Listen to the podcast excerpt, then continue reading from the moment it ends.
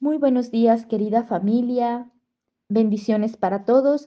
Les saluda Dinora, misionera Verbunday, desde la ciudad de Monterrey, Nuevo León, México. Y dirijo para ustedes palabras de vida. Nos ponemos en la presencia del Padre, del Hijo, del Espíritu Santo. Amén. Lectura del Santo Evangelio según San Marcos. Gloria a ti, Señor Jesús. Y llamando de nuevo a la gente, les dijo, Escúchenme todos y entiendan esto. Nada de lo que entra en el hombre puede mancharlo. Lo que sale de su interior es lo que mancha al hombre. Cuando dejó a la gente y entró en casa, sus discípulos le preguntaron por el sentido de la comparación. Jesús les dijo, ¿de modo que tampoco ustedes entienden? ¿No comprenden que nada de lo que entra en el hombre puede mancharlo? Puesto que no entra en su corazón, sino en el vientre, y va a parar a la letrina.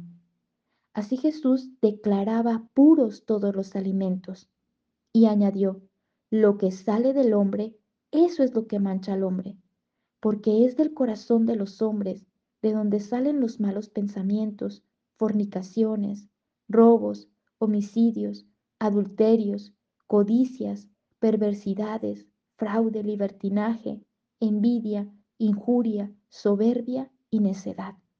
Todas estas maldades salen de su interior y manchan al hombre. Palabra del Señor. Gloria a ti, Señor Jesús. Gracias Jesús por tu presencia, por tu palabra que nos da vida, nos alimenta, es luz para nuestros pasos. Gracias por instruirnos en tu palabra, como a tus discípulos, enseñarnos con paciencia y con amor tu camino. Ayúdanos a permanecer en ti, a guardar, a comprender la palabra que hoy nos diriges.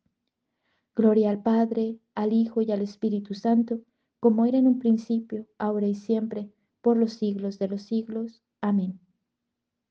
Pues hoy, queridos hermanos, familia, nos centramos en el Evangelio según San Marcos, capítulo 7 del versículo 14 al 23.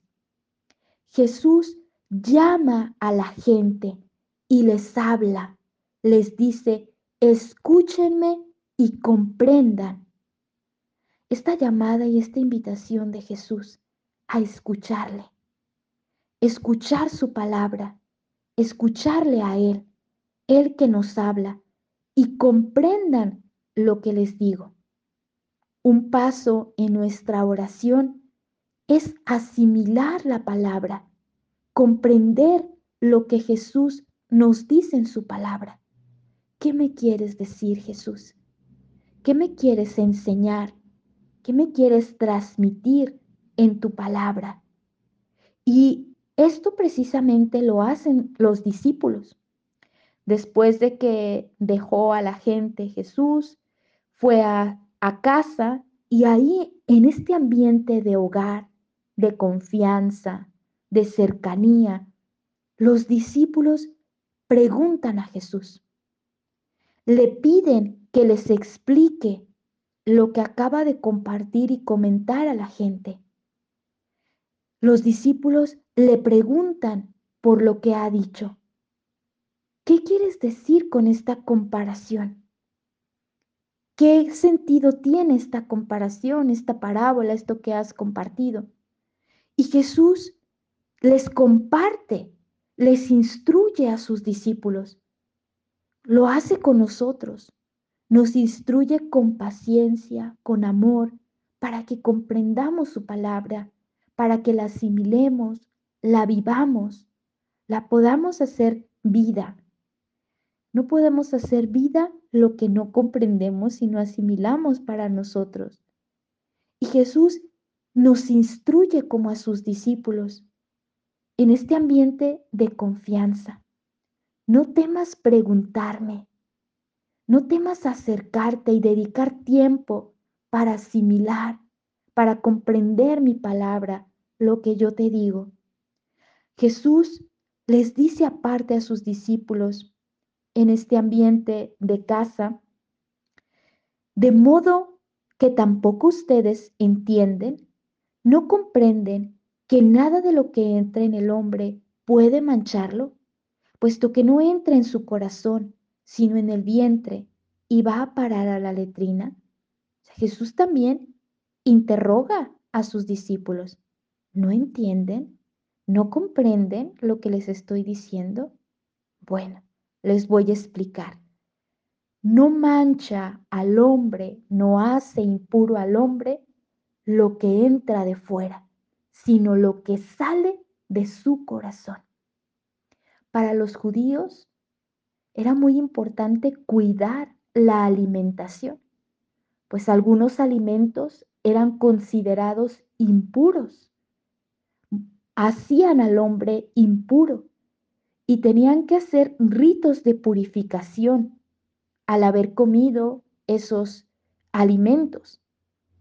Y Jesús en este diálogo convierte y hace ver a sus discípulos que todo alimento es puro, que no son los alimentos lo que dañan al hombre, de lo que hay que purificarse, de lo que hay que limpiar la vida del hombre, es esta limpieza del corazón, porque no es lo externo, sino lo interno lo que hay que cuidar. Cuidar el corazón, cuidar lo que entra y lo que sale del corazón. Lo que sale del corazón es lo que mancha al hombre. Jesús lo dice con claridad, nos muestra con claridad qué son esas cosas que salen del corazón del hombre. Los adulterios, los fraudes, las envidias, las codicias, fornicaciones, va poniendo nombre a esas cosas que manchan verdaderamente el corazón, que trastocan nuestra vida, que realmente hacen que nuestra vida pues también necesite de esa purificación, de esa conversión. Todos necesitamos de un proceso de conversión y de purificación, pero no por las cosas externas, sino por lo interno, lo que hay en nuestro interior, lo que sale de nuestro corazón. Y Jesús nos sitúa en esto que es esencial, cuidar el corazón. En nuestra época, en nuestra actualidad, en nuestra sociedad, damos mucho énfasis a lo externo, la apariencia, la imagen, el autorreferencialismo. Nos volvemos nosotros mismos como referencia para los demás. Cuidar el cuerpo, cuidar la imagen, cuidar estar bien, cuidar la apariencia, la relación con los demás, que me vean bien, que hablen bien de mí. Hay una idolatría del cuerpo y para eso nos disciplinamos muy bien. Cuidar de nuestra alimentación, del ejercicio. Y no está mal, Cuidar nuestro cuerpo es un don, somos espíritu encarnado, ¿no? necesitamos amar y cuidar nuestro cuerpo, pero cuando lo ponemos en el centro y se vuelve una idolatría, vamos descuidando lo que es esencial en la vida, lo que realmente integra nuestra vida. Ponerlo en el lugar, en el centro, lo que toca. Jesús nos vuelve al corazón. No es lo externo lo que daña, es ese cuidado, ese cuidado de tu vida, ese cuidado de la alimentación, no es eso, pero es el lugar que le estás dando. ¿Cómo está tu corazón? ¿Qué es lo que sale de tu corazón? ¿Cómo está el amor en ti? ¿Cómo está el amor hacia ti, hacia Dios, hacia los demás? Eso es lo esencial. Cuida tu corazón, lo que sale de tu corazón. Pues hoy pidámosle a Jesús que nos ayude a comprender para vivir su palabra, para que su palabra brille también en nosotros y seamos también reflejo para los demás, manifestación de su palabra, de su amor para otros. Bendición para todos.